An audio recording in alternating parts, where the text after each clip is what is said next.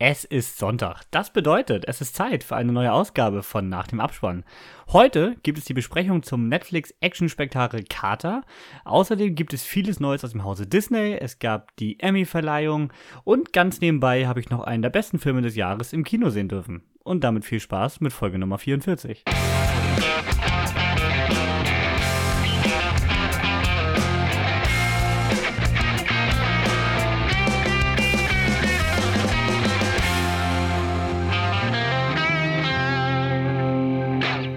Ein Hallo auch mal wieder von meiner Seite. Ich bin der Niklas, das vor dem Intro war mal wieder der Kevin und heute haben wir tatsächlich keinen neuen Film der Woche. Kommt einfach nichts sonderlich Spannendes raus im Moment, ne? Aber keine Sorge, als Entschädigung können wir euch ja von all den tollen Produktionen erzählen, die uns in der Vergangenheit schon vorzüglich unterhalten haben. Es ging nämlich um die Emmys, ne? Ja, die wurden äh, an diesem Wochenende äh, tatsächlich verliehen und wir sind ja nur eigentlich kein Serienpodcast, aber mal kurz ansprechen müssen wir es natürlich. Und zwar, ja, an diesem Wochenende am 12. September war es soweit und äh, ja, der größte Abräumer, ich glaube noch gar nicht in Deutschland zu sehen, ist äh, The White Lotus gewesen von HBO, ist eine Miniserie, hat äh, direkt mal fünf Statuen mitgenommen. Aber viel interessanter, vier Preise hat Ted Lasso mitgenommen. Und die ist ja nur wirklich groß bei Apple TV in Deutschland äh, zu sehen. Ich würde sagen, das Zugpferd von Apple TV. Ich wollte sie seit Ewigkeiten mal gucken, gerade so als Fußballfan ja noch mal umso witziger. Aber der Fußballhasser, der direkt neben mir sitzt heute, also so wirklich so auch nur so, so richtig lokal, der hat sie gesehen. Ja, ja, gut, jetzt äh, muss man natürlich sagen, ich, ich habe die Serie vor, als die neue Staffel rauskam, halt geguckt. Es gibt im Moment zwei Staffeln davon und ich gehe mal davon aus, die letzte ist dann auch jetzt entsprechend gewürdigt worden. Ähm, ja, ist halt ein bisschen her, aber ist gut. Ist von den Machern von Scrubs, soweit ich das weiß. Und äh, die haben sich diesen Humor, haben die einfach in diese Serie rübergebracht. Es geht um einen Football-Coach, der in seinem Heimatland äh, doch recht erfolgreich war und der wurde von einem englischen Verein abgeworben, um dort eine Fußballmannschaft zu trainieren. Und äh, anfängliche Football, Fußball, Soccer-Witze gibt's natürlich, und äh, aber sonst eine sehr schöne, äh, etwas leichte Serie, Comedy halt, aber die hat auch manchmal so ein paar ernstere Themen drauf. Aber also so diese, diese Grundmischung, die auch schon Scrubs, sage ich mal, einzigartig unter den Comedy-Serien gemacht hat. Ja, und da gibt's dann halt mehr von im Fußballgewand. Und schöner britischer Humor. Muss man sagen. Ja, und hier hat natürlich gerade der Hauptdarsteller den begehrten Preis für den besten Hauptdarsteller in dieser äh, Form abgeräumt. Ähm, dazu noch bester Nebendarsteller für Brad Goldstein. Beste Regie hat er bekommen, also da gut abgeräumt. Hm. Zweiter Abräumer, die äh, auch wieder HBO-Serie Succession. Die ist ja aktuell in Staffel oh, lass mich lügen, ich glaube Staffel 3 bei Sky, wenn ich die Werbung da richtig deute. ähm, und übrigens nochmal zu Soweit Lotus, habe ich gerade nochmal geschaut, die startet in Deutschland ab äh, Montag, also wenn ihr die Folge hört, morgen. schon drüber Nö, nachdenken. Ja, die, habe ich schon gesehen bei Sky. Echt? Kannst schon irgendwie alle Folgen gucken oder so. Achso, mein Vater hat die schon vor ein paar Wochen geguckt. Okay, dann wahrscheinlich früher im Streaming, denn äh, Sky gibt auf der eigenen Website aus, ab 19.09. auf Sky Atlantic. Aber teilweise gibt Sky die in der früher immer on demand rein. Hm, das, das kann sein, ja. So, genau. Aber wer die nochmal linear gucken will, ab Montag dann spätestens im TV drinne. Ja, wer noch abgeräumt hat, ist natürlich, es musste wahrscheinlich einfach erwähnt werden, äh, Squid Game hat auch einmal den Darstellerpreis für Lee Jung-jae bekommen und auch, äh, wie erwartet, Zendaya für Euphoria. Was viel krasser ist, ist, dass äh, das großgehypte Better Call Saul jetzt mit der letzten Season immer noch kein Emmy bekommen hat, mit 46 Nominierungen nie was abgeräumt. Das ist schon wirklich bitter. Das ist wirklich bitter. Ja, man, man scheint sie zu hassen, ne? Also, ähm, ähm zumindest bekommt man das Gefühl. Weil, soweit ich, wie ich das Ich habe es nicht gesehen. Hast du Better Call Saul gesehen? Ich wollte seit Ewigkeiten anfangen, aber jetzt auch schon mit sieben Staffeln wieder für mich, der recht wenig Serien guckt, so ein Riesenangang. Hm. Und ich hatte immer das Gefühl, Breaking Bad ist für mich perfekt. Da jetzt äh, will ich eigentlich gar nicht mehr aus dem Universum sehen. Aber gerade jetzt mit der letzten Season höre hör ich doch recht oft, dass die Staffel ja gefühlt sogar nochmal Breaking Bad toppen soll. Also wahrscheinlich doch nochmal was, was ich dann bald mal endlich mal starten werde. Ja, gut, das ganze Universum ist bei mir so eine Riesenlücke. Breaking Bad habe ich nach der zweiten Staffel abgebrochen. Also in, während der zweiten Staffel. Und äh, alle sagen mir, ja, das ist normal, die wird erst ab der dritten so richtig gut. Ja, Staffel 2 hat so ein gewisses Skylar-Problem. Ja, ja, genau. ja, aber ich würde sagen, bevor das hier noch äh, in, in den Serienpodcast ausartet. Gerade da wir auch recht wenig tatsächlich davon gesehen haben, da wir ja mehr Filme schauen. Gehen wir mal zu dem größten Filmstudio, was aktuell auf diesem Planeten Ja, existiert. Studio ja nicht, eher Produzent, ne? Ja, ja, eigentlich alles mittlerweile, ne? Alles, die haben alles. Vom, vom Studio, die suchen die Regisseure, die suchen alles, die machen alles. Eine geschlossene Produktionskette. Und was man nicht, was was man nicht hat, das kauft man einfach an. und zwar, die Rede ist natürlich von Disney, ja, dem allseits geliebten und gehassten Kon Mäusekonzern, der jetzt die Tage ja auch seine D23 Expo hatte und da natürlich einen Haufen Neuankündigungen rausgehauen hat. Ich würde sagen, den größten Medienhype hat wahrscheinlich Mufasa bekommen. Gar Hm, nicht wegen echt? des, ja, das ist jedenfalls das, was am meisten so in meiner Timeline aufgetaucht hat. Bei mir, bei mir nur Ariel, die Meerjungfrau. Das war eher meme-technisch sehr unterwegs Okay. wieder. Also das habe ich sehr viel auf Reddit und 9gag gesehen, aber äh, wirklich gerade Insta und so war mir voll mit, es kommt ein König der Löwen Spin-off. Oder Prequel in dem Fall, ja. Obwohl es ja eigentlich kaum Bildmaterial bisher gibt. Ja, ich Also- habe ich hab auch bis heute noch nicht davon gehört gehabt. Also als du mir das eben gesagt hast in der Vorbesprechung, dachte ich, wie, hä? wie konnte das denn sein?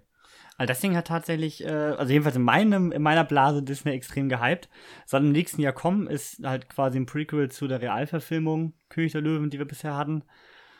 Aber ja, ich denke mal, optisch wird sich nicht viel tun zu König der Löwen. Mehr nach oben geht eigentlich nicht mehr. Schlechter wird's wahrscheinlich nicht. die Frage ist, braucht man das storytechnisch? Braucht man die Kindheitsgeschichte von Mufasa? Ey, Ich weiß jetzt nicht, ich kenne mich nicht aus. Ich weiß, der zweite König der Löwen hat dann eine spätere Geschichte erzählt. Also war ein Genau. Sequel zum König der Löwen Teil 1. Jetzt ist es ein Prequel. Vielleicht, also, wenn sie mir was Neues geben, warum denn nicht? Gut, du bist ja auch deutlich mehr König der Löwen-Fan als ich. Ich? Tatsächlich, ja. Okay. Also, du hast schon mal äh, die Realverfilmung, mochtest du schon mal? Das ist schon mal Punkt 1.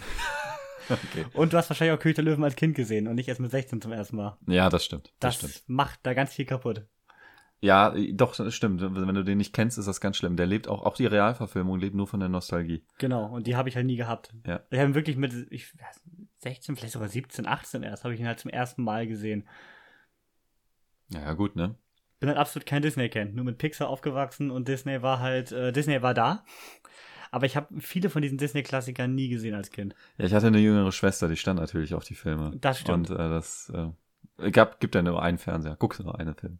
Ich fand ja bis vor ein paar Jahren ähm, Gesang in Filmen ja immer ganz schwierig. Und das hat mich von Disney immer so extrem abgeschreckt. Und da war Pixar natürlich immer die bessere Alternative. Ja, stimmt. Und deswegen, ja, ist da vieles, was da irgendwie bei mir keine Nostalgie hervorruft. Und deswegen gerade bei Realverfilmungen so ist, dass ich die sogar teilweise besser finde, weil ich einfach das Original, mit dem verbinde ich nichts. Mhm. Und dann kommt natürlich ein Schön und das Biest, wenn man das mit dem Original nichts verbindet, deutlich besser in der Realverfilmung, muss ich zugeben. Ja, das kann ich mir vorstellen. Mhm. So, ja. Aber Mufasa gibt es noch nicht viel zu sehen. Wo es schon viel zu, zu sehen gibt, ist äh, das Star Wars-Universum. Und da geht es ja in einer Woche schon los mit Andor. Es gibt ja aktuell nicht genug große Serien, die sich schon gegenseitig die Zuschauer wegnehmen. Mit House of the Dragon und Herr der Ringe. Nun kommt noch Andor dazu und versucht, ich wollte gerade sagen, Disney Plus zu retten, nachdem She-Hulk jetzt nicht so Bombe läuft. Aber Mhm. dazu kommen wir wahrscheinlich in den nächsten Folgen nochmal. Ja, auf Ich weiß jeden nicht, ob Fall. ich mir das nochmal antue, sonst musst du berichten. Ich, ich, kann, also ich habe jetzt angefangen, ich bin jetzt mit Folge 5 durch. Ich werde es jetzt auch zu Ende bringen. Ich glaube, da kommt auch gar nicht mehr so viel. Acht Folgen gibt's, glaube ich. Und Folge 5 ist von Banger, habe ich gehört, ne? Die ist, die ist richtig gut. Ja, die macht richtig viel Spaß. Also das, das Beste war die letzte Szene, wo dann ein, ein Ausblick auf einen bereits bekannten Charakter kommt, der natürlich Sinn macht in dem ganzen Okay. Setting. Ja. Ähm, Andor. Ein, ein, in einer Woche ist es soweit, es kam jetzt nochmal ein neuer Trailer und du warst ja damals, wir haben schon mal über den ersten Trailer gesprochen, da war ich ja mega hyped und du warst so, hm, so richtig Star Wars-Feeling kommt da nicht auf. Ist das besser mit dem zweiten? Hat sich verbessert, doch. Ja, vielleicht ist auch einfach jetzt eine andere Einstellung und es ist lang genug her, dass ich wieder was, was von Star Wars gesehen Gut, Obi-Wan ist jetzt nicht so lang her, Hm. aber erzählt natürlich eine, nee, erzählt eigentlich die gleiche Geschichte, die So- gleiche so- so Zeit. die Zeit, ja. Hm, stimmt, jetzt wo du es sagst. Naja, ähm, aber ich fand auch den neuen Trailer irgendwie, ich weiß nicht warum. Er hat, hat mir besser gefallen. Ich habe jetzt auch Lust auf die Serie. Vielleicht habe ich mich auch einfach nur dran gewöhnt. Manchmal ist es ja so, du bist erst abgeneigt und wenn du es dann oft genug siehst oder hörst, gerade bei Musik ist das ja zum Beispiel so, Stimmt. dann äh, findest du es auf einmal geil. Und ich denke, das ist jetzt bei Andor auch passiert. Zumindest bei mir. Obwohl ich das gerade bei Filmtrailern immer andersrum habe. Wenn ich im Kino die leider über zu lange Zeitraum zu oft sehen muss, gehen sie mir irgendwann alle auf den Sack. Egal wie viel Bock ich mal auf den Film hatte. Ja, ich weiß noch, wo wir in der Schlange standen für Need for Speed Heat und einfach zwei Stunden lang der Need for Speed Heat Trailer über uns lief und am Ende hatten wir gar keinen Bock mehr drauf. Das ist eh leider so ein Gamescom-Problem. Wenn du zu lange in der Schlange stehst, geht dir alles in dieser Messerhalle auf den Sack, was in Ja, Dauerschleife läuft. Das Alles. stimmt, das ist doch wohl wahr, ja. Nee, bei, bei Filmtrailern kenne ich das auch. Ich kann Liebesdings zum Beispiel nicht gucken, deswegen. Vier Monate oder fünf, was weiß ich. Es war viel zu lang, vor jeder Sneak. Es war so zum Kotzen. Wir konnten ihn mitsprechen. Und Also- irgendwann haben sie einen neuen Trailer gebracht. Das war dann. Also ich glaube, ungeschlagen bei mir ist No Time to Die. Äh, der Bond, der einfach dr- drei Jahre durchverschoben wurde. Durch die ganze Corona-Zeit. Davor ja auch schon einmal. Und es war ja ewig lang immer derselbe Trailer, wo Mhm. er da direkt am Anfang von der Brücke runterjumpt. Und ich, ich habe alles gehasst an diesem Trailer nachher, wirklich. Okay, ja gut. Ging mir nur noch auf den Keks. Genau wie mittlerweile tatsächlich der äh, Way of Water Trailer von Avatar 2. Ja, der nervt mich auch. Der nervt mich richtig mittlerweile, weil man gerade auch noch weiß, bis Dezember ist noch ganz schön lange hin. Ja, und der, ist, und der Trailer ist eigentlich mega langweilig. Also da, da ist gar nichts drin. Ja, am ersten Mal fand ich ihn noch schön, weil er so recht ruhig ist und nicht so viel zeigt und so ein bisschen nur die Welt einfach zeigt. Aber langsam wird es dann halt ein bisschen eintönig. Ja, entweder machen, entweder hören sie jetzt auf mit dem Trailer Kacke, weil die Leute haben schon alle die Karten, oder sie Mhm. bringen jetzt mal was Neues. Aber ich habe gehört, äh, beziehungsweise eben gelesen auf der Disney Expo, es wurden sechs Szenen aus dem neuen Film gezeigt Okay, auf der Messe. okay. Ja, ich hatte jetzt ja tatsächlich ein bisschen Ruhe vor dem, denn die letzten zwei, drei Wochen lief der Trailer zu Avatar 1 wieder bei uns im Kino. Stimmt. Äh, wo ich erst dachte, oh, ein neuer Trailer. Es sieht aber nicht so gut aus wie der erste. Ach, ist auch der alte. Da sieht man dann doch tatsächlich im direkten Vergleich, dass doch zehn Jahre dazwischen liegen. Mhm. Also ich finde, wenn man nur den Way of Water Trailer jetzt gesehen hat, war das so, ja, sieht immer noch, sieht immer noch gut aus, aber hat sich ja gar nicht gesteigert, so im ersten Moment. Aber wenn man den alten nochmal sieht, hat sich doch nochmal, doch nochmal ordentliche Schippe draufgelegt, der Cameron. Das ist, so ein, das ist so eine ganz komische Sache bei, bei CGI. Ne? Du denkst zum Zeitpunkt, wo es rauskommt, ach komm, ist doch Fotorealist, muss, geht nicht mehr besser. Irgendwie schaffen sie es, weil so, du, du kannst die Welt halt nicht simulieren Ja. in ihrer Gänze. Ne? Und das merken wir halt jetzt. Aber es wird immer besser. Es kommt immer näher dran. Es geht immer weiter bergauf. Es Ja. wird nicht schlechter zum Glück. Also Ja, gut, zur Hausaufgabe kommen wir noch, aber das ist ein anderes Thema. Ich wollte es nicht gesagt haben. Also auf jeden Fall Andor, ich glaube, da werden wir öfter mal hier über die Folgen sprechen. Äh, ist ja auch eine recht lange Staffel. Ich meine, wie ich reden habe, zwölf Folgen, die erste Staffel. Die Hast du mal recht, gesagt, Genau, die war recht umfangreich Ja. für Disney-Verhältnisse. Und die auch recht lang sollten die ja sein. Ich meine, She-Hulk sind ja auch wieder nur so halbstündige, weil ich da gesehen habe. Ja, ist es. Also Also es ist ist- aber auch gut. Ja, aber ich finde es trotzdem, ich, so bei Herr der Ringe jetzt gefällt mir es echt gut mit den einstündigen Folgen. Irgendwie bin ich, habe ich das Gefühl, ich bin so schnell wieder raus bei den meisten Serien. So, wenn sie gerade begonnen haben und schon kommt schon wieder der Abspann. Gerade bei Obi-Wan hatte ich das Gefühl recht regelmäßig. Mhm. Ja, ist die Sache, ob du genügend Story hast, um sowas zu erzählen. Ne? Also jetzt muss man sagen, also House of the Dragon habe ich jetzt eine Folge geguckt, Herr der Ringe 3. Ähm, das sind Epen. Ja, Also das, äh, die haben so viel Inhalt, die, die mussten einfach einstündige Folgen machen, um den ganzen Kack in so einer abschließenden Staffel erzählen zu können. ja, und du willst ja irgendwie auch in diese Welt eintauchen. Ja, So bei so einem natürlich. Skihike, das ist mehr so ein bisschen hi, hi und hu, hu, hu und wir erzählen ein bisschen was. Genau. Aber das ist ja keine Welt, in die du so richtig versinkst irgendwie. ja, das stimmt. Wie jetzt Mittelerde zum Beispiel. Mhm. Wo man, wo man auch unbedingt wieder versinken will, das ist ja eine richtige Kacke-Überleitung jetzt, ist The Mandalorian. Denn das ist eine ich dachte, super jetzt kommt Serie. Oha. Na gut, okay. Mando, ja. Äh, ja, äh, wo wir bei Star Wars noch sind. Und zwar äh, Mando Staffel 3 gab es jetzt den ersten langen Trailer. Und ich habe wieder richtig Bock. Es sieht richtig gut aus. Ja. Fast alle Charakter, auch viel aus Staffel 1, haben sie auch vorher schon angekündigt, dass mehr Mhm. Bezug auf Staffel 1 aus Staffel 2 genommen wird. Vieles kehrt da irgendwie wieder zurück und ja, Baby Yoda ist natürlich wieder am Start und Ja. das haben wir ja bei, das ha haben sie ja schnell wieder gerettet bei Book of Boba Fett, das ganze Ende von Season 2. Ja, also ich habe richtig Lust drauf, ich freue mich. Es wird genial. Es wird super. Ich hab Bock drauf. Es ist äh, richtig geiles Star Wars Flair, was da wieder rausgeht. Ich habe immer so ein Problem gehabt bei Star Wars. Ähm, wahrscheinlich war das auch der Grund, weswegen ich Andor am Anfang nicht ernst nehmen konnte. Star Wars war für mich nie was Ernstes, weil ich habe das, du, du guckst dir die alten Filme an und die sind natürlich für ihre, die sind aus ihrer Zeit, so Ende Mhm. 70er, Anfang 80er, so sehen die Uniformen aus, so sehen die Schiffe aus. Heute lächelst du müde darüber, weil das Design ist einfach aus der Zeit gefallen, es passt nicht mehr. Deswegen kann ich mich schwer mit ernsten Star Wars Serien oder äh, Filmen anfreunden, weil ich kann es nicht ernst nehmen. Ich kann es nicht ernst nehmen, wenn da ein schwarz bemannt, äh, ein Typ mit einer schwarzen Maske und einem schwarzen Umhang kommt und mit einer Röchelstimme spricht. Das ist nicht nie richtig ernst. Also da kannst du mir Nee. keinen Thriller verkaufen. Das ist mit. halt so richtig so ein, so ein Klischee-Bösewicht halt, ne? Dadurch Ja. ist es ja auch so, so, der soll einfach böse aussehen. Es ist ein Märchen. Es ist ein Ja. Märchen. Das ist wie Sauron. ja, ja, nur, genau. nur im Weltall. Genau. Ja, aber ich finde, man muss eine gute Mischung finden. Ich finde, die hat mir Rogue One super getroffen, der ja auch recht ernst ist, Mhm. gerade Richtung Ende hin. Aber ja auch mit, mit dem Druiden und so dann wieder den Humor irgendwie reinbringt. Also das fand ich war eine super Mischung bei Rogue One. Ja, genau. Und ich, und ich hoffe, dass sie die für Andor auch bewahrt haben. Ja. Der erste Trailer hat mir ein bisschen wenig davon gezeigt, aber der zweite macht mir Der erste Trailer Hoffnung. wirkte eher wie düstere Rebellion und hier gibt's gar keinen Spaß mehr, ne? Genau, ja. Ja. Aber genau, um auf Mando zurückzukommen, Mando zieht eigentlich das durch, was ich von Star Wars erwartet habe. Ja. Manche würden jetzt wahrscheinlich sagen, äh, das Falsche, nämlich das, wozu Disney Star Wars gemacht hat. Ein bisschen zu bunt, bisschen zu viel Action. Ja, obwohl ich finde, Mando ist gar nicht zu bunt hinten raus. Also Ja. viel Action hast du ja bei so einem Fall der Woche, was es ja so ein bisschen ist, hast du da irgendwie immer, weil du musst ja in jeder Folge irgendwas Neues bieten. Du hast ja nicht so Folgen, die eher eine Überleitung sind. Nee, das stimmt, ja. Und du hast ja immer einen kleinen Showdown irgendwie. Ich glaube, das kannst du nicht verhindern und du willst ja auch keine Folge haben, in der nichts passiert. Das ist auch wieder doof. Hm. Und du hast aber auch, finde ich, bei Mando nicht zu viel Nostalgie drin. Das Ja, war zum Beispiel okay. bei, bei Book of Boba Fett fand ich das schwierig, die ja durchgehend nur davon lebt, dass man irgendwelche Charakter oder irgendwelche Sachen wieder sieht aus den Filmen. Und das finde ich ist bei Mando eine super Mischung, weil er auch viel Eigenes halt mit reinbringt. Ja, okay, doch. Ja, schon. Naja, Also- gut. Ich freue mich drauf. Und Mando kommt ja wirklich fast jedem gut an. Ja. Also egal ob Die Hard Star Wars Fans, selbst bei denen kommt es ja recht gut an, als auch bei irgendwelchen Casuals, ich gucke gelegentlich mal Star Wars und finde auch Episode 8 gut. Äh, solche Leute, selbst die mögen Mando. Deswegen, ich glaube, da hat Disney was geschaffen, was äh, noch richtig gutes Geldpotenzial hat. Und mit Baby Yoda sowieso die Merchmaschine Nummer 1. Steht ja nicht ohne Grund unter meinem Fernseher. Gehen wir weiter zu der anderen Cash-Cow von Disney, die aber auf so einem etwas absteigenden Ast hier aktuell ist, und zwar das MCU. Und da kam jetzt filmtechnisch gar nicht so viel Neues in dem Rahmen. Ich meine, der nächste große Film ist ja auch Wakanda Forever im Dezember, der schon seinen großen Trailer hat. Aber es kam der erste Trailer zu Secret Invasion, der äh, neuen Serie rund um Samuel L. Jackson. Und ich finde den Trailer irgendwie cool.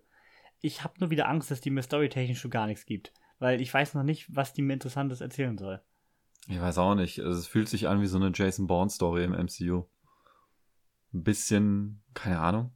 Da da habe ich ein ähnliches Problem. Ich kann das MCU nie zu ernst nehmen. Ja, das, das wurden sie auch wirklich nie. Ja. Also es gibt ja auch wirklich keinen richtig ernsten MCU. Nee, nee, Film, gibt's, oder? gibt's, gibt's bisher das auch nicht. Nein. Also vielleicht Infinity War, am ehesten sogar. Aber selbst der hat seine, seine Dinger Ja. mit Spider-Man im Weltall und Genau. all so ein Scheiß. Ähm, ja, also ich weiß ja nicht, ich glaube, dass man, also, dass man das ganze Drehbuch nur so schreibt, damit man möglichst coole Samuel L. Jackson-Szenen hat. Und man sieht ja auch, wie krass im Trailer der Fokus auf ihm liegt. Hm. Dass man aber nicht viel drumherum hat. Die Sorge habe ich da so ein bisschen. Das könnte passieren, glaube ich auch, ja. Aber sonst könnte es vielleicht mal wieder eine MCU-Serie werden, die mich jetzt nach äh, Miss Marvel und She-Hulk endlich mal wieder interessiert. Ja, Vielleicht auch eine, die so in die Anfänge von der Agents of Shield-Serie Genau. Wieder tritt, weil die ist gegen Ende auch ein bisschen sehr weit weggedriftet von dem, womit sie eigentlich gestartet sind. Und äh, vielleicht holt der das so ein bisschen nach. Das äh, Agents of Shield ist ja sowieso raus aus dem MCU. Ne? Ich glaube, die erste Staffel ist vielleicht noch Mini-Kanon, Mhm. die zweite auch noch und dann hört's auf. Ich habe die ja nie gesehen. Du hast, hast, hast du die komplett Ich geschaut? habe die komplett geschaut, ja. Krass. Ja, das, ist- das ist so, eine, so ein Ding, das hast du angefangen und dann guckst du jede neue Staffel. Ja, klar.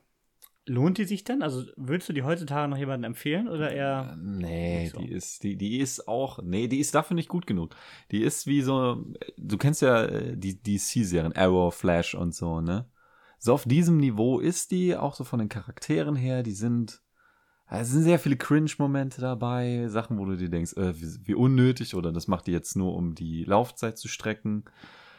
Ja, deswegen. Am Anfang war die halt cool, weil sie sich wirklich mit dem. Es gab, also die Serie kam raus und da gab es keine Serien, die im MCU spielten, sondern es gab nur die Filme und Agent of Shield war die einzige Serie, die zumindest Bezug auf die Ereignisse im MCU genommen hat. Hm. Zum Beispiel die überwiegend natürlich die Captain America Filme.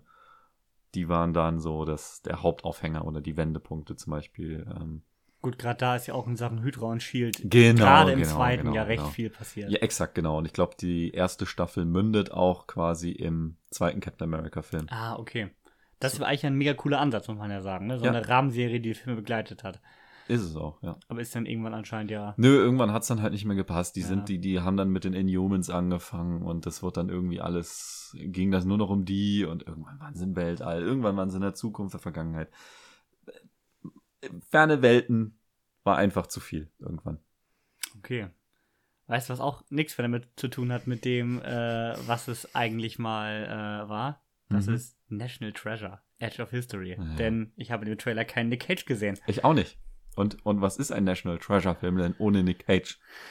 Also, ich habe ja schon gesagt, er muss ja gar nicht mitspielen. Man kann ja neue Generationen da reinpacken, aber die eine erzählt am Anfang, irgendwas hat sie von ihrem Vater, dieses Amulett da, Hm. und der sei ja gestorben, als Der sie ein tot, Kind war. genau, als ein Wieso Kind war. ist denn das nicht einfach Nick Cage? Man macht eine 5-Minuten-Szene, Nick Cage kann ja sogar, auch wenn er alle rumweinen, der stirbt nach 5 Minuten, aber man hat wenigstens einen Bezug zu den Filmen. So wirkt das wieder, wahrscheinlich ist es das ja auch ein Remake, was keiner gebraucht hat.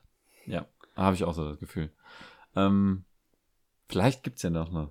Also ich habe noch ein bisschen Hoffnung tatsächlich, weil sie sagen dann später im Trailer, ja, es, ja, die Geschichte von deinem Vater, das ist alles nicht wahr. Unklarheiten, deswegen gibt's ja die Mhm. Mission.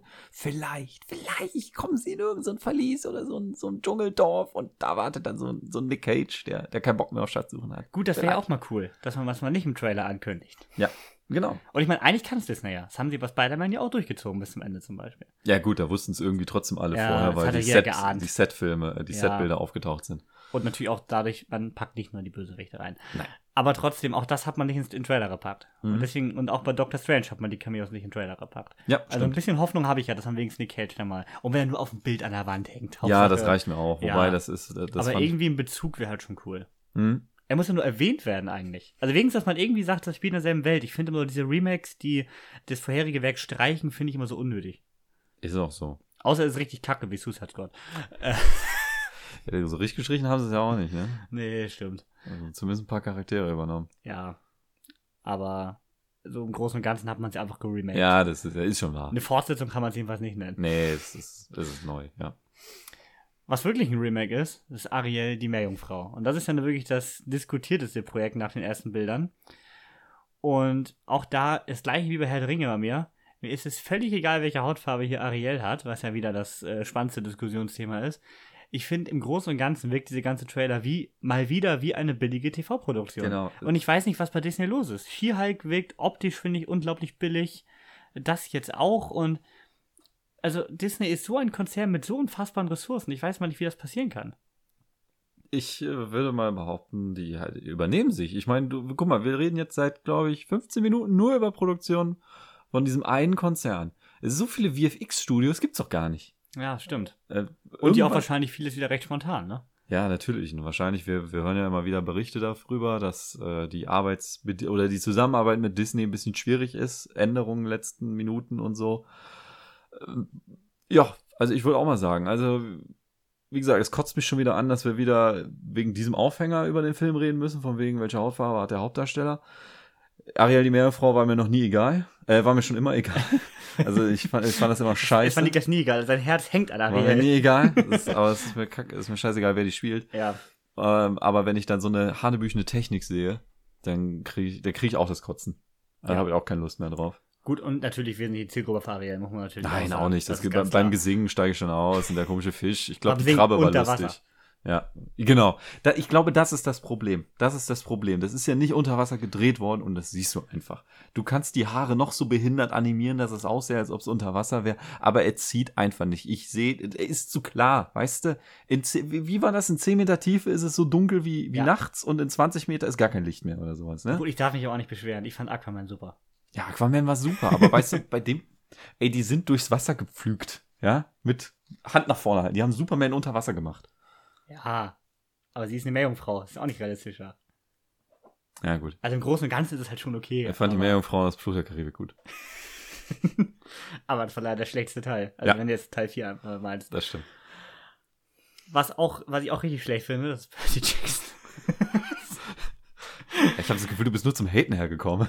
nee, also auf Andor habe ich Bock, auf Mando habe ich Bock. Ja, okay. Secret Invasion könnte gut werden. Aber so die echten Disney-Produktionen, die sind nicht so dein Ich sag ja, ich bin damit nicht aufgewachsen. Ja, ich weiß. Und Percy Jackson, ich habe die Filme, muss ich auch zugeben, nicht gesehen. Ich habe das Buch auch nicht gelesen. Ich durfte mir auch von Melanie, die letztens zu Gast war, schon anhören. Das Buch ist voll gut. Und dann sind die Filme wohl auch recht gut. Äh, also, oder andersrum, ich weiß nicht mehr genau. Ich will ja jetzt auch keine falschen äh, Sachen sagen, äh, zitieren. Egal. Ich reite mich nur in Dinge rein, die ich. Äh nee, auf jeden Fall äh, Percy Jackson. Ich habe die Filme nicht gesehen. Das waren immer so, so richtige Teenie-Filme, die schon, als sie rauskamen, für mich irgendwie für zu junges Publikum waren. Und das hat mich einfach absolut nicht interessiert. Genau auch hier wie Kampf der Titanen und diese ganzen Olymp-Dinger, die zu diesem Zeitpunkt kamen irgendwie. Das hat mich alles nicht abgeholt. Wäre Zeit für einen guten God of War-Film. Ja, griechische Mythologie war in, ne? aber haben immer das Falsche draus gemacht. Ich Ja. weiß auch nicht, was es war. Ja, und jetzt Percy Jackson and the Olympians wird eine Serie. Natürlich für Disney Plus. Wie denn auch sonst? Ich glaube, Disney hat bald jedes, jede Lizenz, die sie noch irgendwo liegen haben, mit irgendeiner Serie verwurstet. Ja, also auf jeden Fall, wo wir mal erwähnen, es gibt sie. Genau wie Niklas, du hast noch ein paar andere äh, Schätzchen entdeckt. Ja, genau, das werden jetzt nur kurze Nennungen. Und zwar ist Willow, das ist ein neuer Fantasy-Film, so wie ich das verstanden habe. Da ist einfach alles drin. Zwerge, Feen, Elfen, Zauberei, Reisen durch Raum und Zeit, keine Ahnung. Genau. Ich habe den Trailer nicht ganz verstanden. Ich weiß nicht, auf was das basiert, aber ist es ein ist Remake von einem 1988er äh, Film. Also gar kein Animationsfilm, sondern auch schon real, aber ist halt ein Remake. Okay, na gut, dann, dann äh, habe ich die Vorlage einfach nicht gesehen. Okay, der, der kommt auf jeden Fall. Disenchanted als Vorsetzung von Enchanted. Ähm, ja, Enchanted habe ich nicht geguckt. Und äh, Disenchanted weiß ich auch nicht, ob ich das gucken will. Es geht um eine Familie, nee, eine Frau, die mit ihrer Familie in einem Haus einzieht und dort äh, die mystischen Sachen wegmachen will. Ke- Keine Ahnung. Also ich bin nicht schlau geworden. Da wird sehr viel gesungen, viel getanzt und so. Keine Ahnung. Disney halt. Und dann kommt Hokus Pokus 2. Ha. Und das ist die Fortsetzung von Hokus Pokus 1. Nee. Doch. Oh. Und ähm, kennt hier keine Sau. Und ich glaube, genauso wird es auch ähm, mit dem Hokus Pokus 2 ablaufen. Das ist wohl in den USA ein Hollywood, äh, nee, ein Hollywood sage ich schon, ein Halloween-Klassiker mittlerweile. Gehört einfach dazu, aber Halloween ist auch so eine Sache, die Disney äh, ja wirklich sehr zelebriert, ne? Also ja, wohl in welchen Parks- Feiertag denn nicht mehr? Ja, das stimmt. Aber gerade Halloween und Weihnachten ist Ja. schon, also Ostern nicht so bei Disney. Ostern ist nicht so drin. Die Auferstehung unseres Herrn, der Erlöser, wird nicht gefeiert. Nee, anscheinend nicht. Boah. Ja. Schweine. Aber äh, also tatsächlich, aber tatsächlich Halloween und Weihnachten ist schon eine Sache, da haut Disney pro Jahr mindestens eine Produktion raus. Ja, stimmt. Das, und auch, und auch in den Parks, das ist ja eine Riesensache. Es gibt ja auch immer die Specials, diese Lego Star Wars Dinger und Genau, so. dazu, genau. Ne? Habe ich ja letztens mal eins gesehen, wusste ja gar nicht, dass die existieren. Die sind schon echt dämlich. Ich sag nur, also es gibt ja auch so ein Star Wars Weihnachtsspecial, das ist auch höchst beliebt. Gibt's eigentlich bei Disney Plus zu sehen? Ähm, gute Frage. Dieses äh, hochumstrittene Weihnachtsspecial? Kann, Da müssen, das, das, das müssen wir recherchieren. Das müsste man mal Das wäre was für die Hausaufgabe. Das genau. wäre richtig witzig. Schreibt's in den Kommentaren. Ja. Aber genug von diesem Kommerzkonzern. Ja, ja, kommen wir zu einem Film, den ich in der, ähm, also in dieser Woche sogar, nicht in der letzten Woche, ich muss mal gucken, wann die Folge rauskommt, den ich in dieser Woche am Dienstag im Kino nochmal schauen durfte, im Rahmen des kommunalen Kinos bei uns. Und zwar Der schlimmste Mensch der Welt. Ein Film, der ja auch bei den Oscars zweifach nominiert war. Und äh, ja, skandinavische Produktion von Joachim Trier, so der dritte Film seiner Oslo-Trilogie, die aber ja handlungsmäßig nichts miteinander zu tun hat. Ja, schon mal vorweg steht bei Letterboxd bei 4,1. Dementsprechend hoch war meine Erwartung, als wir im Kino waren. Geht über zwei Stunden, fast zwei Stunden 15. Und ja, was soll ich sagen? Also ist jetzt der für mich bisher drittbeste Film des Jahres nach Top Gun und The Northman. Äh, Da hat mich komplett abgeholt. Ich fand den richtig gut. Also in dem Film wird so eine Zeitspanne von knapp vier Jahren abgedeckt. Und der wird in so zwölf Kapiteln erzählt, die alle einen Namen haben quasi und davor noch ein Prolog und ein Epilog. Und eigentlich sind es vier Jahre aus dem Leben von Julie. Die weiß nicht so richtig, wohin mit ihrem Leben, ist irgendwie grundsätzlich unzufrieden, weiß aber auch nicht, was sie ändern soll. Ja, und so wird die Frage geworfen, ob sie nun der schlimmste Mensch der Welt ist. Denn so fremdgehen und mal spontan die Beziehung wechseln und zwei Studium werden, zwei, doch, zwei Studiengänge werden in den ersten fünf Minuten schon abgebrochen. Hm. Also, ja, deswegen, das ist so ein bisschen so diese Grundhandlung, also gar nicht so ein Story-Arc, sondern wirklich einfach vier Jahre aus ihrem Leben. Und ja, da hat mich komplett abgeholt, also auf jeder Ebene. Ich fand ihn super interessant, super emotional, auch super gut gespielt, also so richtig ohne Kitsch tatsächlich. Also, also alle Love Stories wirken so richtig, als wären sie aus dem Leben gegriffen. Mhm. Und nicht diese typische Film-Kitsch mit Zeitlupenküsse. Ich sage, der sagen da Flusskrebse. Also wirklich richtig schön gespielt, äh, schön inszeniert, war ja auch nominiert fürs beste Drehbuch. Hat aber auch eine Menge Humor. Also die erste Hälfte ist echt schon eher eine romantische Komödie. Zweite Hälfte wird dann tatsächlich deutlich emotionaler und auch recht traurig. Aber so im Großen und Ganzen trifft er durchgehend den passenden Ton. Ja, also man will auch gar nicht zu viel, zu viel vorwegnehmen bei dem Film, Mhm. weil storymäßig alles, was man da groß sagen würde, ist irgendwie vorweggenommen. Aber, also komplett gut. Habe ich viereinhalb Sterne gegeben und Mhm. äh, wenn ihr den jetzt mal irgendwo nochmal seht, der kam am 2.6. bereits ins Kino, hatte aber eigentlich keinen großen Start. War bei uns äh, in der Sneak Preview, aber, nicht, waren wir da? Irgendwo war ich da weg. Ich weiß nicht. Auf jeden Fall war ich da nicht da und die beiden, mit denen ich sonst in der Sneak bin, der Janik und die Katrin, äh, haben den beide schon vier Sterne gegeben nach der Sneak. Mhm. Und da war ich schon dementsprechend hyped. Dann hatte ich bei Letterboxd das krasse Rating gesehen. Dann zwei Oscar-Nominierungen. Also da, ja, hatte ich Bock drauf. Und jetzt kam er halt nochmal und ja, wie gesagt, absolute Empfehlung. Hört sich auf jeden Fall interessant an. Werde ich mir mal geben, wenn er irgendwo in den lokalen, wahrscheinlich in öffentlichen, ne, zu finden sein wird. Ja, das wäre so einer tatsächlich so für eine äh, Arte-Mediathek oder Ja. so. Obwohl der gar nicht jetzt, also ich glaube, dass wenn man den, das Marketing ein bisschen anders gemacht hätte, ich finde, das ist jetzt kein Film, der so weit ab vom Mainstream ist. Also ich finde ihn jetzt, also Gesang der Flusskrebse, der ja sehr im Mainstream aktuell in großen Seelen läuft, finde ich da jetzt nicht groß anders. Also so, doch natürlich anders, aber jetzt nicht vom Marketing, dass man den nicht auch auf, ja, ein bisschen Love Story, ein bisschen Komödie gut hätte promoten können. Mhm. So ein Gesang der Flusskrebs ist ja auch ein recht deepes Drama eigentlich mit, äh, gut, da wiederum eine kitschige Love Story. Aber ich wüsste jetzt nicht, warum man den nicht hätte besser promoten können. Es ist jetzt nicht der Film, der reine Kunst ist und den die Hälfte des Publikums nicht verstehen würde, sagen wir mal so. Ja, okay. Also von daher eigentlich ein bisschen schade, dass er nicht einen größeren Release hatte. Ja, gut, äh, ist immer so eine Sache, ne?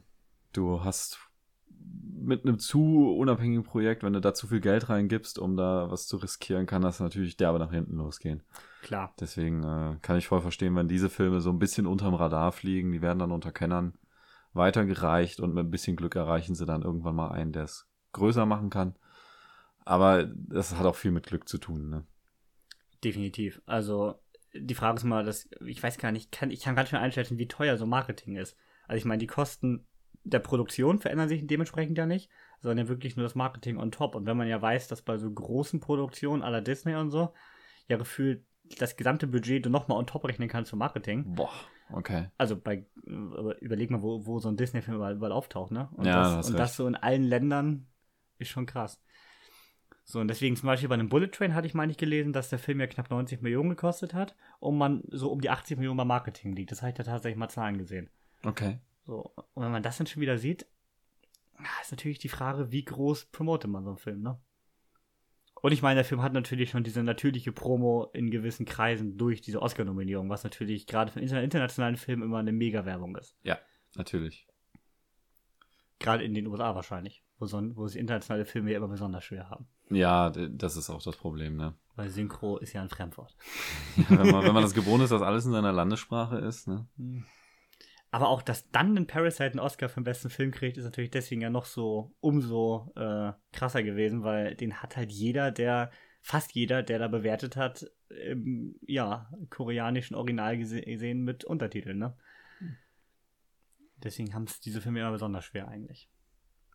Aber jetzt kommt ja gefühlt jährlich immer einer in die beste Filmkategorie. Dieses Ja, Jahr war es ja. Drive My Car, den ich auch leider verpasst habe, weil ich da weg war in der Woche. Der lief, der Oh, lief auch nur Mensch. eine Woche tatsächlich bei uns. Hm. Aber der ist jetzt irgendwo zum Stream neu, habe ich gesehen. Da muss ich nochmal mich mit beschäftigen. Sonst sprechen wir vielleicht bald nochmal drüber. Okay. Ja, so viel zu der schlimmste Mensch der Welt. Also absolute Empfehlung. Ich vermute mal beim Jahresrückblick-Podcast werden wir da auch noch drüber sprechen. Ich glaube nicht, dass sich noch so viel davor schiebt. Gerade bei den aktuellen Kinostarts, die nicht existent sind. ja, ist ein bisschen dünn. Ja. Kommen wir zur Hausaufgabe. Okay. Das war Kater. Kater ist auch ein koreanischer Film. Mhm. wo wir gerade die Überleitung haben. Kater ist koreanischer Film, Netflix Eigenproduktion. Leute, ihr dürft Angst kriegen. Ähm, aber Niklas, worum geht's denn? Nun, also es geht um Carter Lee und das ist ein Mann ohne Erinnerung. Er weiß nicht, wer er ist und er weiß auch nicht, was er gerade in seinem blutüberströmten Bett in einem südkoreanischen Hotel macht. Da hilft auch nicht, dass dieses Zimmer gerade von einem Team CIA-Agenten gestürmt wird, die ihm äh, eben diese Fragen stellen. Wer bist du? Was machst du? Und überhaupt und so. Ähm, macht nix. Äh, die CIA-Agenten erledigen sich sehr schnell von selbst und danach sagt ihm eine Stimme in seinem Ohr, was er zu tun hat. Und da er auch nicht viele Alternativen hat, äh, befolgt er die Anweisungen und muss dabei auch äh, viele, viele Leute aus dem Weg schaffen, ne? Und das meistens sehr blutig. Also Je- nach 10 Minuten hat er schon mehr Bodycount als ähm, so manch andere Actionfilme in dem ganzen Film. Ja, muss man so sagen. Also der hat da ordentlich durchgemeuchelt durch dieses Badehaus. Jedenfalls, ähm, im Grunde geht es um eine Escort-Mission. Er soll nämlich die Tochter eines Wissenschaftlers aus Südkorea nach Nordkorea bringen, die dort zusammen in einem, in einem gemeinschaftlichen Projekt ein Heilmittel gegen eine böse Pandemie finden wollen. Das ist eine, eine Krankheit und die führt dazu, dass die Opfer in übermächtige, haarlose Zombies verwandelt werden, bevor sie dann nach spätestens 13 Tagen den Löffel abgeben. Also große Pandemie, äh, alles ein bisschen äh, schwierig, ist Eile geboten. Und das würde ich dann auch sagen. Ne? Also diese ganze Film ist hastig zusammengebaut worden. Und zusammengebaut ist hier so ein Stichwort, denn der Film benutzt ein Stilmittel, was ihr vielleicht schon von 1917 kennt oder Hardcore Henry. Er ist komplett ohne sichtbare Schnitte, wäre jetzt falsch ausgedrückt. Er tut so, als wäre Er, ohne er Schnitt. wäre gerne ohne Schnitte. Also er hat eine durchgehende Kamera, die so der Handlung folgt. Es gibt keinen Schnitt auf eine andere Perspektive oder so. Das ist alles eine Kamerafahrt. Ja. Ähm, Ja, dann können wir mal zu den Darstellern kommen, die in dem Film aufgefallen sind. Also als Wahnsinn. erstes wäre das die Kamera. die Kamera. Denn die Kamera ist so präsent in dem Film. Also Hat die ganze Persönlichkeit. In, ja, die ganze Inszenierung liegt auf der Kamera, muss man einfach sagen. Also Ja. man hat die ganze Zeit tolle Ideen, was man machen kann. Man fliegt Drohne, man fährt am Auto hinterher. ja, man hat Dashcams, alles, Ja, also alles verwendet. Also, Die Kamera ist wirklich das Objekt, was aber ja so übergenutzt wird. Dann denkt man ja, dann muss es ja auch sehr geil sein. Problem ist halt, entweder man hat, man hat da nicht das Budget oder man hat da nicht das Personal. Man weiß Ja. es nicht so genau. Auf jeden Fall, die Idee ist gut und stellenweise funktioniert es auch richtig gut, aber größtenteils sieht es richtig billig aus. Denn man, hat, man sieht Schnitte ohne Ende und zwar wirklich, wirklich deutlich und wirklich, wirklich schlecht. Mhm. Und das finde ich, macht vieles in dem Film kaputt, weil der Film, ich meine, wir werden gleich nochmal eine Voice-Message von Markus hier einspielen, der leider nicht da ist. Das kommt dann gleich. Äh, da hat ihm einen halben Stern gegeben. Mhm. Äh, Yannick hat ihn abgebrochen.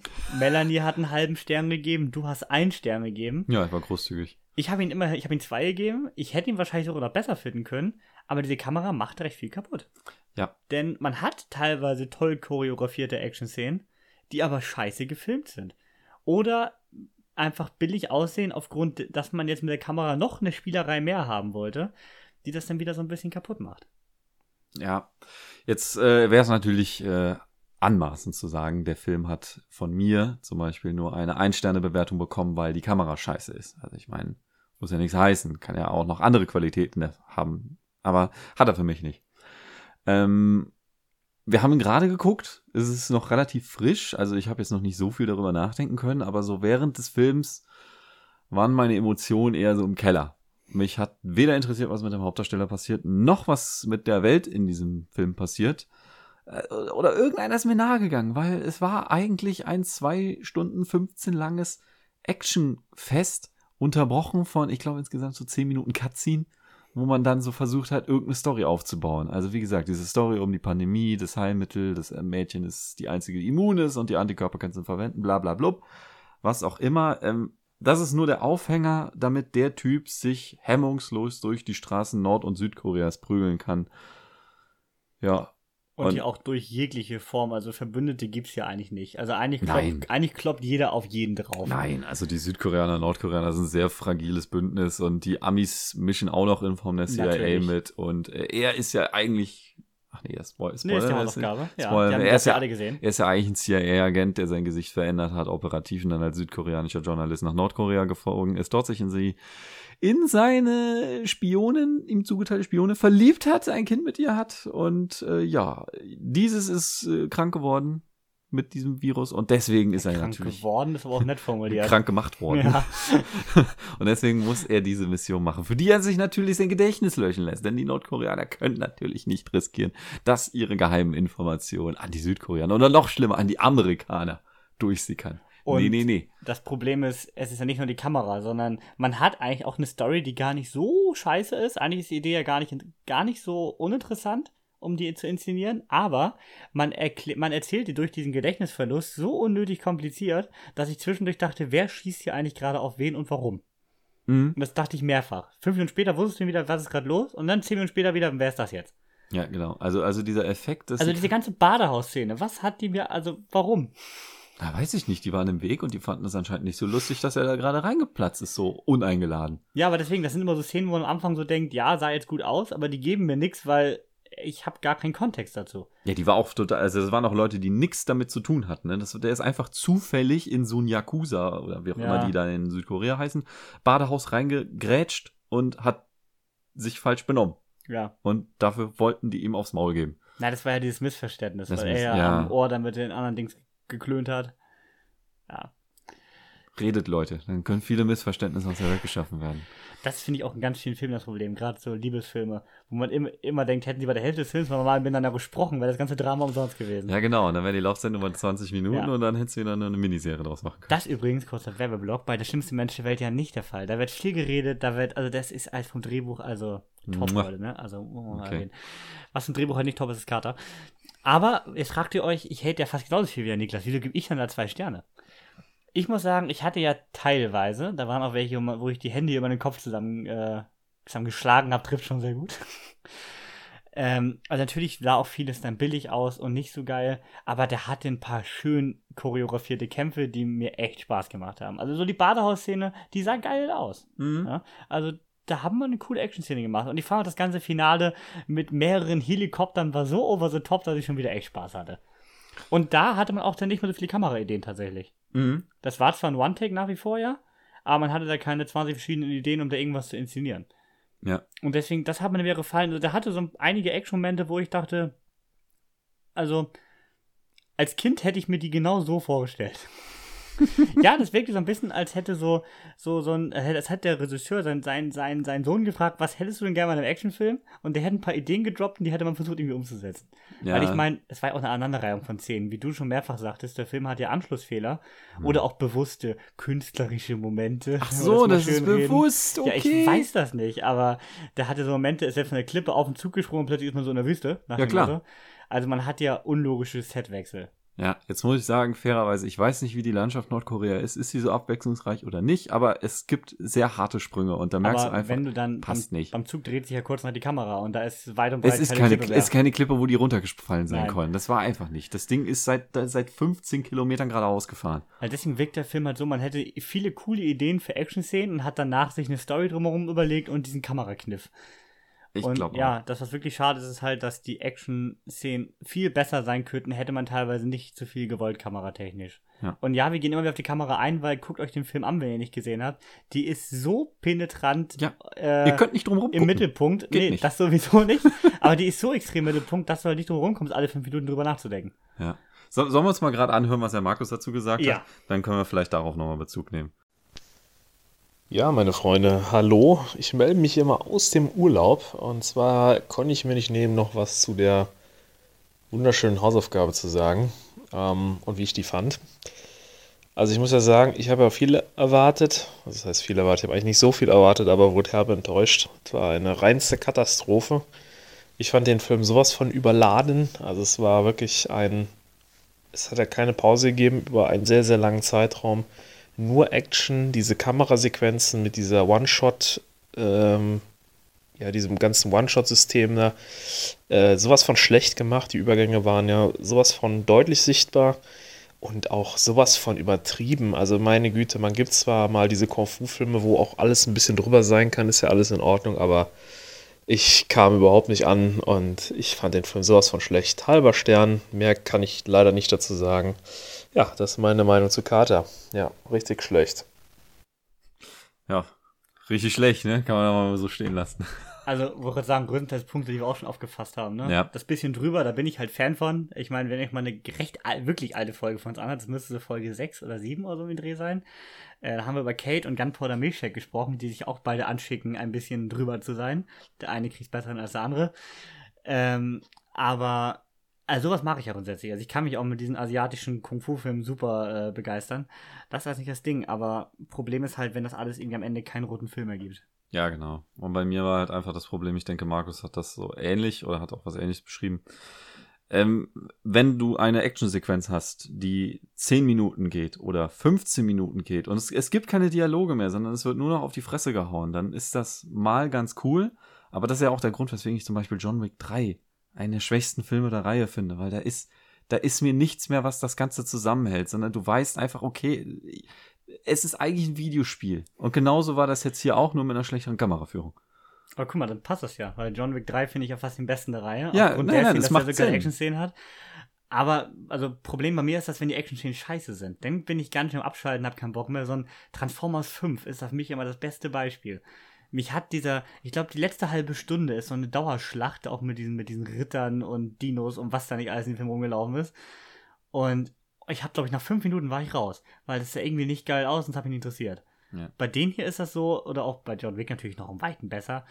Äh, wenn die Action geil inszeniert ist, dann kann ich mir das auch eine Stunde angucken, das stört mich überhaupt nicht. Aber ich kann das völlig verstehen, dass einem irgendwann da der Kontext fehlt. Ja, weißt du, Action ist wie Schokoglasur, ja. In den richtigen Mengen macht die, macht die vieles besser und geiler, aber ich will es weder pur trinken, noch drauf verzichten. Also, jetzt, Ja. die, die Dosis macht's, ne? Wie ein Toxikologie-Professor jetzt sagen würde. Alles klar.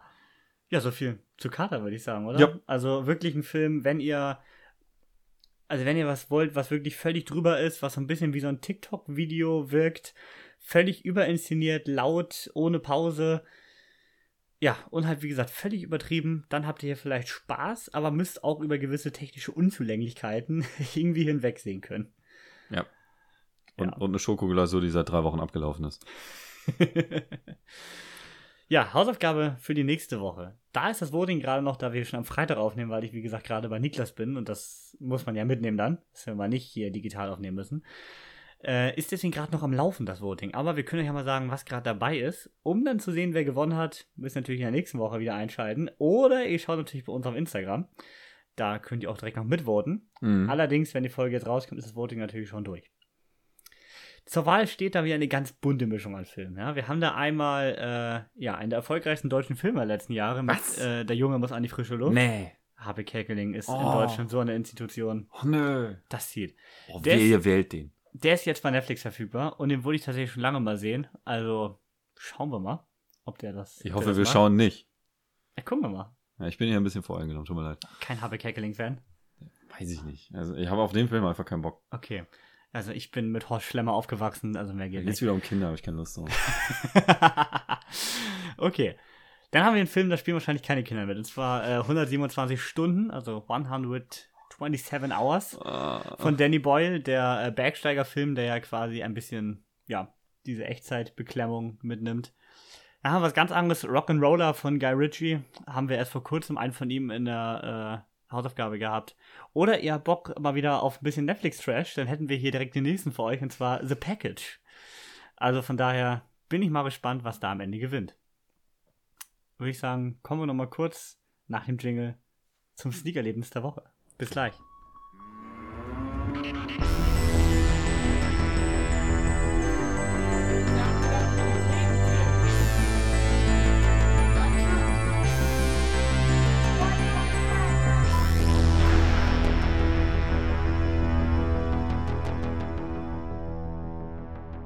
So, und da sind wir auch wieder. Wir haben natürlich unsere Getränke neu aufgefüllt und auch schon wieder leer getrunken. Oder Kevin? Hast du noch was? Ich habe gar nichts bekommen, Frechheit. Das erzählt er jetzt. Jetzt will er mich als schlechten Gastgeber darstellen. Egal. Apropos schlechter Gastgeber. Kevin, du hast da einen Film gesehen, der jetzt auch nicht so die beste Unterbringung hatte, ne? Nee, also äh, wir haben am Mittwoch in der Sneak Ach du Scheiße gesehen. Oder im Englischen Holy Shit, ist allerdings ein deutscher Film. Und ich werde das mal ganz kurz anreißen, denn äh, wir sprechen nochmal ausführlich über den Film mit Markus und Niklas, denn tatsächlich ist das bei uns der allererste Film, von dem wir ein Pressekit bekommen haben. Und das wollen wir doch auch nochmal ausnutzen, uns da mal in Ruhe durchlesen und das äh, hier nochmal ausführlicher besprechen. Denn das ist auch ein sehr besonderer Film. Denn worum geht es in dem Film? Es, es geht um einen Mann, der äh, in einem Dixie ohne Erinnerung erwacht. Guck mal, ohne Erinnerung, wie bei Carter. Krass. Der in einem Dixie ohne Erinnerung erwacht. Äh, sein Arm ist aufgespießt auf so einer, ja, Stahlröhre oder so. Also kommt er auch nicht weg und das Dixie ist auch noch abgeschlossen. Also, und, und, und liegt auf dem Kopf. Da ist er nun. Und ja, ich kann euch schon vorwegnehmen, der Film gibt 90 Minuten und die nächsten 90 Minuten wird das Dixie nicht verlassen. Dieser Film spielt nur in diesem Dixie und äh, ist super interessant. Also ich habe den schon mal vorweg dreieinhalb Sterne gegeben. Und der macht super Spaß. Ist, äh, der hat seine ein, zwei, also wirklich, also optisch super cool, super gut gemacht, also super wertig und so weiter. Und der hat tolle Twists drin, spannende Kniffe, kam in der Sneak richtig schlecht an. Denn das ist ja schon sehr speziell, das muss man mögen. Aber also ich hatte wirklich Spaß mit dem. Deswegen freut euch auf die Folge. Wir werden da im Oktober mal eine Folge zu machen. Der Start am 20.10. in den Kinos. Und im Oktober machen wir dann mal eine Folge, wo wir mal ausführlicher über Ach du Scheiße sprechen. Also freut euch drauf. Ju. Habe ich auch schon Bock drauf. Also ich, ich erwarte jetzt viel. Mhm. Also Also es ist halt ganz anders, kann man einfach so sagen. Das ist einfach was ganz anderes. Vielleicht so ein bisschen, wenn ihr Buried kennt, ich glaube im Deutschen hieß er Buried Alive, dieser Film, der so knapp 100 Minuten im Sarg spielt, wo ein Typ da lebendig begraben ist, das nur in abgedreht. okay. So. Also der Film ist ja recht realistisch mit seinem Kampf. Der Film ist jetzt auch nicht völlig übertrieben. Stellenweise schon, aber nicht völlig übertrieben. Also der macht jetzt nichts Unlogisches, der hat keine Superkräfte oder so. Aber ähm, der ist halt deutlich abgedrehter natürlich. Ne? Also ich meine, mit dem Dixie kann man natürlich viel anstellen. Klingt auf jeden Fall ziemlich wild, muss ich sagen. Ja, und natürlich ist der Dixie natürlich auch voll, ne? Ist ja nicht so, dass das ein leeres Dixie Oh, wäre. ja, klar. Dann muss ich mal direkt an hier Jackass denken, weißt du? Oder wo war das? Nee, nee, nee, da gibt es den einen Typen, der alles voll schreit. So, Ja. Ah, Ich weiß nicht.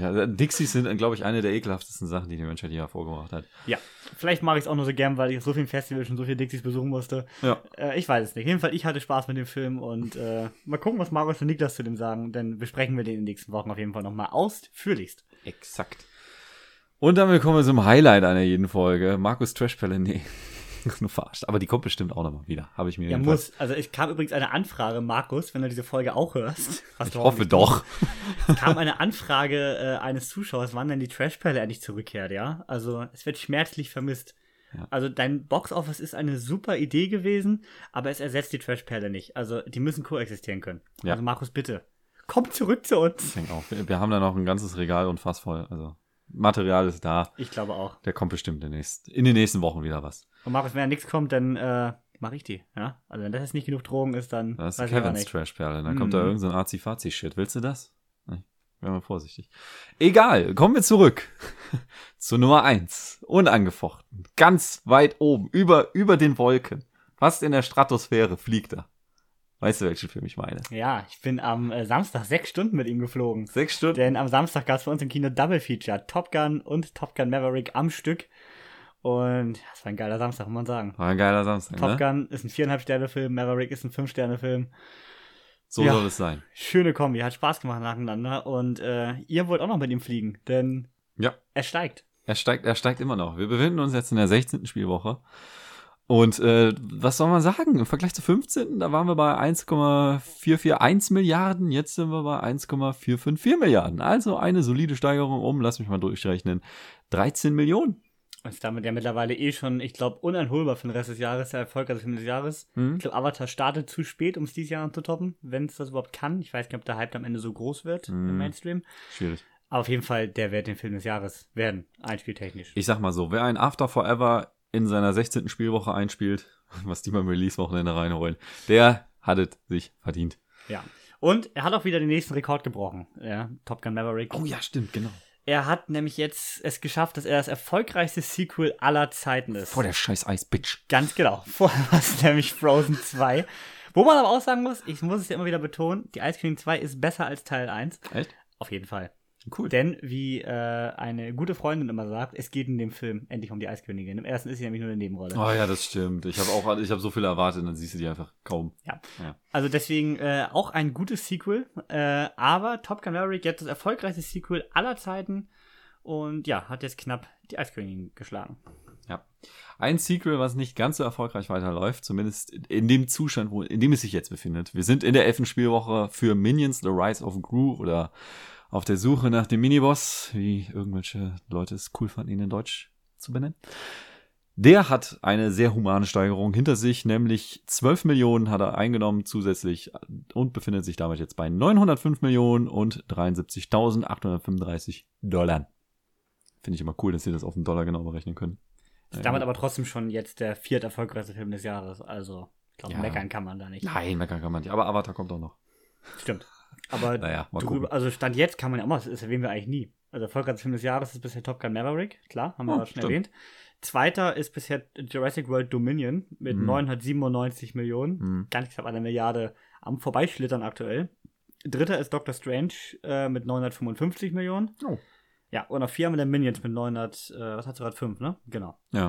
Und ich sehe, darunter ist Batman Mit, Mit- 770, das ist schon ein Sprung. Das ist eine große Ab Lücke dazwischen, ne? Also die vier sind schon äh, mittlerweile recht uneinholbar, würde ich sagen. Und bei dem, was dieses Jahr noch startet, sehe ich da nicht viel, was da noch vorbeikommen könnte. Ich auch nicht. Und was auch nicht vorbeikommen wird, ist äh, Thor Love and Thunder. Der hat nämlich lächerliche drei Millionen eingespielt in der letzten Woche. Und ich denke, das ist ganz klar, warum. Er ist auf Disney Plus verfügbar. Könnt ihr jetzt gucken, ne? ja, der wird nicht mehr The Batman schlagen, denke ich. Nope. Da ist raus. Da freut sich DC. Haben sie auf jeden Fall was zu tun. So, machen wir weiter. Der nächste Film auf unserer Liste ist Nope. Übrigens es ist kein neuer Film dazugekommen, außer After Five war gleich. Äh, nope hat eine ganz kleine Steigerung hingekriegt. Sieben Millionen mehr eingenommen. Er befindet sich jetzt bei 166 Millionen und 261.000 und dann noch so ein paar gequetschte. Äh, nicht viel, ne? Und wir befürchten, das wird auch nicht so weitergehen. Da ist ziemlich eingeschlafen, ne? Ja, schade drum, aber ich, ja, ich weiß nicht, es ist halt auch kein Film für die Massen, würde ich sagen, von Nee, dem, was er am Ende nicht. widerspiegelt. Wir, haben wir ja letzte Woche auch schon gesagt, das ist, ja, machst du nix, ne? Ähnlich bei Bullet Train, ein äh, vermeintlich hirnloser Actionfilm, der hat auch nicht, der zieht auch nicht mehr. Der hat jetzt noch, äh, lass ich mir mal rechnen, da dürfen 15 Millionen sein. Ist nicht besonders viel. Und das ist jetzt gerade mal die sechste Spielwoche. Also die Filme werden immer jünger nach unten und äh, es wird nicht mehr, weißt du? Top Gun hat vorgelegt mit 13 Millionen, sind wir bei 15 Millionen, das ist irgendwie lächerlich, oder? Ja. Also ich glaube, Bullet Train, da ist am Ende so ein Plus-Minus-Null-Geschäft fürs Studio, da ist, kommt noch Mhm. ein paar Dollar Gewinn raus, aber Ja. das gibt auf jeden Fall kein Sequel.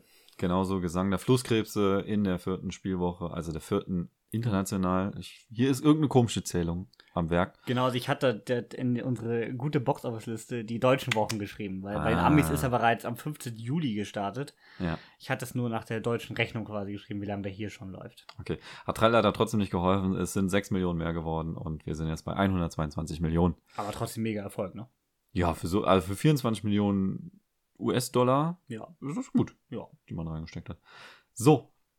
Der Film, auf den ihr alle gewartet habt. Der Trailer, der mir auch seit Wochen auf den Sack geht, jedes Mal, wenn ich ins Kino gehe. After Forever. Happy heißt er übrigens noch. Ist doch noch so ein Zusatzwort, das da im englischen Original drin ist. Warum auch immer. Dass bei uns die Titel mal kürzer sind. Ja, wahrscheinlich gut so. Ähm, die After-Quadrologie ist damit zu ihrem Ende gekommen und startet mit erfolgreichen 16 Millionen in ihre erste internationale Spielwoche. Das ist nicht so viel.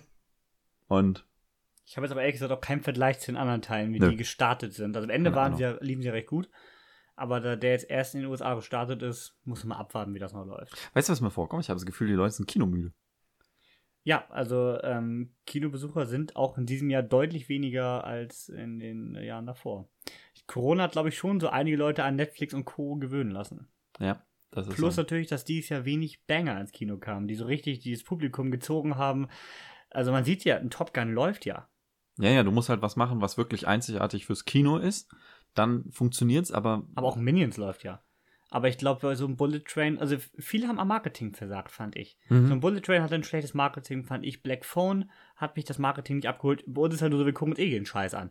Aber äh, die meisten, die halt so normale Menschen sind, die Casual-Filmgucker, die gehen vielleicht vier bis sechs Mal, wenn es richtig gut läuft, ins Kino im Jahr. Meinst du, das ist so, äh, das ist wirklich nur auf Corona zurückzuführen, nach dem Motto, ich weiß nicht, wie früh diese Marketingkampagnen geplant werden, ich gehe mal auch mit einiger Vorlaufzeit. Dass es so war, als die Entscheidung gefällt werden musste, hat man gesagt, nee, mach mal nicht so groß, weil wir wissen nicht, ob wir zeigen dürfen oder ob er nochmal verschoben wird. Meinst du, sowas Obwohl, ist das? das glaube ich gar nicht. Aber die Produktion ist ja nach wie vor teuer. Mhm. Und das Marketing, ich glaube, das planst du ja nicht ein Jahr im Voraus. Naja, in gut. dem Ausmaß. Okay. Und ich glaube jetzt schon, dass du da noch viel nachschieben könntest. Und ich meine, es liegt ja nicht an zu wenig Marketing. Mhm. Also Bullet Train, den habe ich dauernd in der YouTube-Werbung bekommen. Der lief ewig lang im Kino als Trailer. Das war einfach falsch. Das Aber ich fand das Marketing Bullet Train wirkte wie ein 0815 Actionfilm. Das zum Beispiel jetzt. Und dabei war da so viel mehr. Und fast alle, die ihn gesehen haben, der kommt ja auch ratingmäßig super weg. Also ist ja nicht so, dass er schlecht bewertet ist. Aber der Film sieht halt im Trailer nicht interessant aus. So, und ich glaube, das trifft halt leider auf viele dieser Filme zu. Nope ist zum Beispiel, ich glaube, einfach sehr speziell. Ich glaube nicht, dass man bei dem Film erwartet hat, 400 Millionen einzuspielen. Kann ich mir nicht vorstellen. Nee, ich glaube auch nicht. müsste man gucken, es gibt ja nicht mehr Prognosen von den Studios, ähm, wo der stand, aber ich kann mir nicht vorstellen, dass der Film äh, so riesen Erwartungen hatte. Aber wiederum so wenig nun auch nicht. Ja, das ist ein bisschen schade, naja. Ja. Damit wären wir am Ende von der Box-Office-Liste, zumindest für diese Woche. Nächste Woche können wir mal gucken, ob sich da neue Filme für qualifiziert haben. Ich gebe zu, das ist auch eher Markus Domäne und wenn der da wieder dabei ist, der wird er dir auch wieder mit Hingabe pflegen. Da Selbstverständlich. bin ich mir ziemlich sicher. Aber dann sind wir erstmal durch. In der Ja. nächsten Woche ist auch hoffentlich der Markus wieder dabei. Ja, aber ich hoffe doch. Ähm, denn der Urlaub ist jetzt vorbei. Ist jetzt so. Jetzt wird wieder von- gearbeitet. Ja, und zwar in allen Bereichen. ja, was wir denn an Film haben, müssen wir schauen. Es gibt wieder keinen großen Start in der nächsten Woche, aber es gibt ja so einige Serien. Es gibt, glaube ich, ja schon den Start von Andor dann am Freitag. Ja, 21, nee, am Mittwoch, ne? am 21. Start. Am das ist der Mittwoch, Mittwoch, ja. Also wir haben eine Folge Andor, wir haben House of the Dragon, es gibt äh, neue Lord of the Rings Folgen, dann gibt es nächste Woche vielleicht eine Serienfolge und vielleicht fallen ja doch noch mal ein paar neue Filme. Dafür habt ihr uns abonniert, ne, für Serien. Ja, der, der, der macht doch mal besser, der macht doch mal mehr Filme, Leute. ja, ist so, genau. Wie, wie wär's dann mit, mit, mit, mit so einer Karriere als Regisseur? Dann könnt, dann könnt ihr bestimmen, was in Zukunft in den, auf den Leinwänden läuft. Und dann könnt ihr auch nicht meckern, dass es immer nur das Gleiche gibt. Genau, aber dann müsst, dürft ihr auch nicht meckern, wenn wir es scheiße finden. Genau. Ja, wir, sind, wir sind natürlich da immer ehrlich dann, ne? Also nur weil ihr Zuhörer seid, können wir das hier nicht in den Himmel heimen. Nee, nee, nee, nee, hier so so läuft das nicht. Hier werden keine Stimmen gekauft. Guck mal, deswegen drehe ich ja Du keinen musst Film. mindestens 100 geben. Und guck mal, deswegen drehe ich ja keinen Film. Weil Markus will ihn dann zerreißen, dann bin ich pissig. Das stimmt, ja. So würde es laufen. So. Also, wir hören uns wieder am nächsten Sonntag äh, um 18 Uhr. Hoffentlich. Wenn es dann wieder heißt nach dem Abspann. Tschüss. Ciao.